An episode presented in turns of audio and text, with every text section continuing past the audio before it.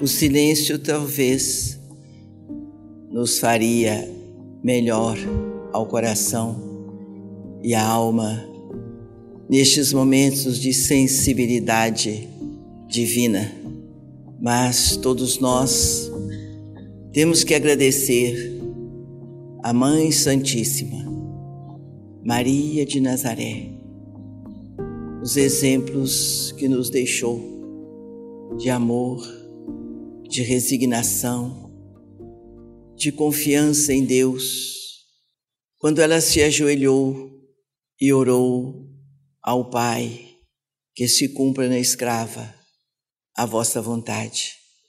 E nós, não só a mulher, como todos os seres humanos, precisamos deste poder da humildade, até nos momentos difíceis de lágrimas, de dores físicas, morais.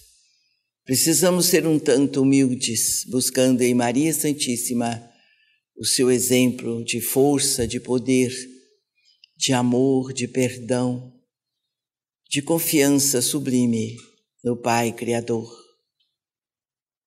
E nós, descuidados que somos da obediência a Deus, do respeito às leis amoráveis que regem os nossos destinos, infelizmente, temos errado muito, porque Deus nos criou para sermos felizes.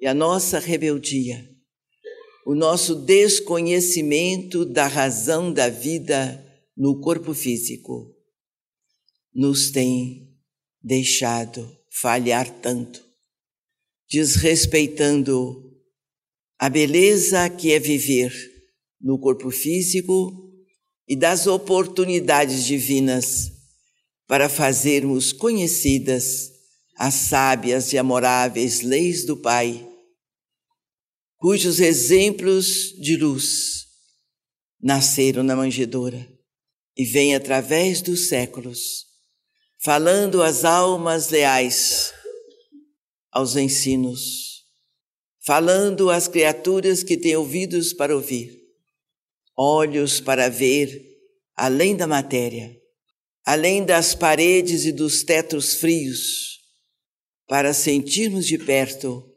o trabalho de Deus que continua acontecendo de forma invisível aos sentidos materiais porque nós somos espíritos eternos, provisoriamente, vivendo a vida física.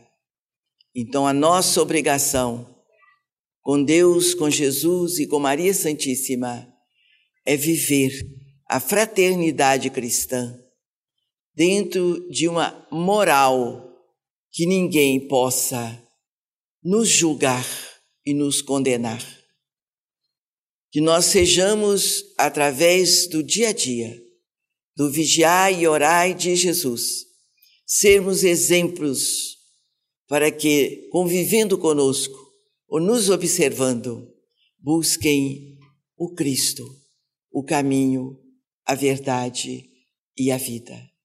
E nós, a mulher, tenhamos este cuidado de vivermos a dignidade de Maria Santíssima. Buscarmos fazer paz em nosso lar, a partir dos nossos corações. Viver a moral cristã por onde passarmos, onde vivermos. A mulher é responsável pela mensagem do Evangelho. O Evangelho está cheio de oportunidades para a mulher porque ela é mais sensível ao chamado do mundo espiritual. A mulher é dona da vida, enquanto o homem é dono do mundo.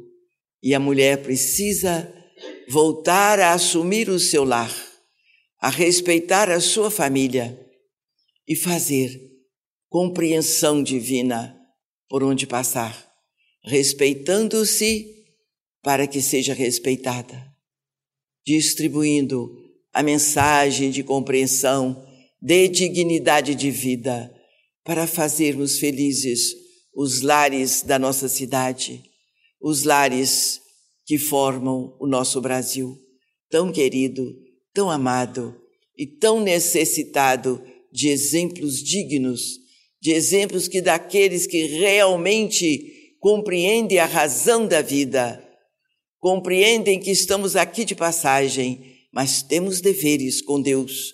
Foi por isto que Jesus veio à Terra para nos ensinar a viver e a exemplificar as leis amoráveis de Deus. Amai-vos uns aos outros, veste-os-nos, dai de comer a quem tem fome, fazei aos outros aquilo que você gostaria que os outros lhe fizessem.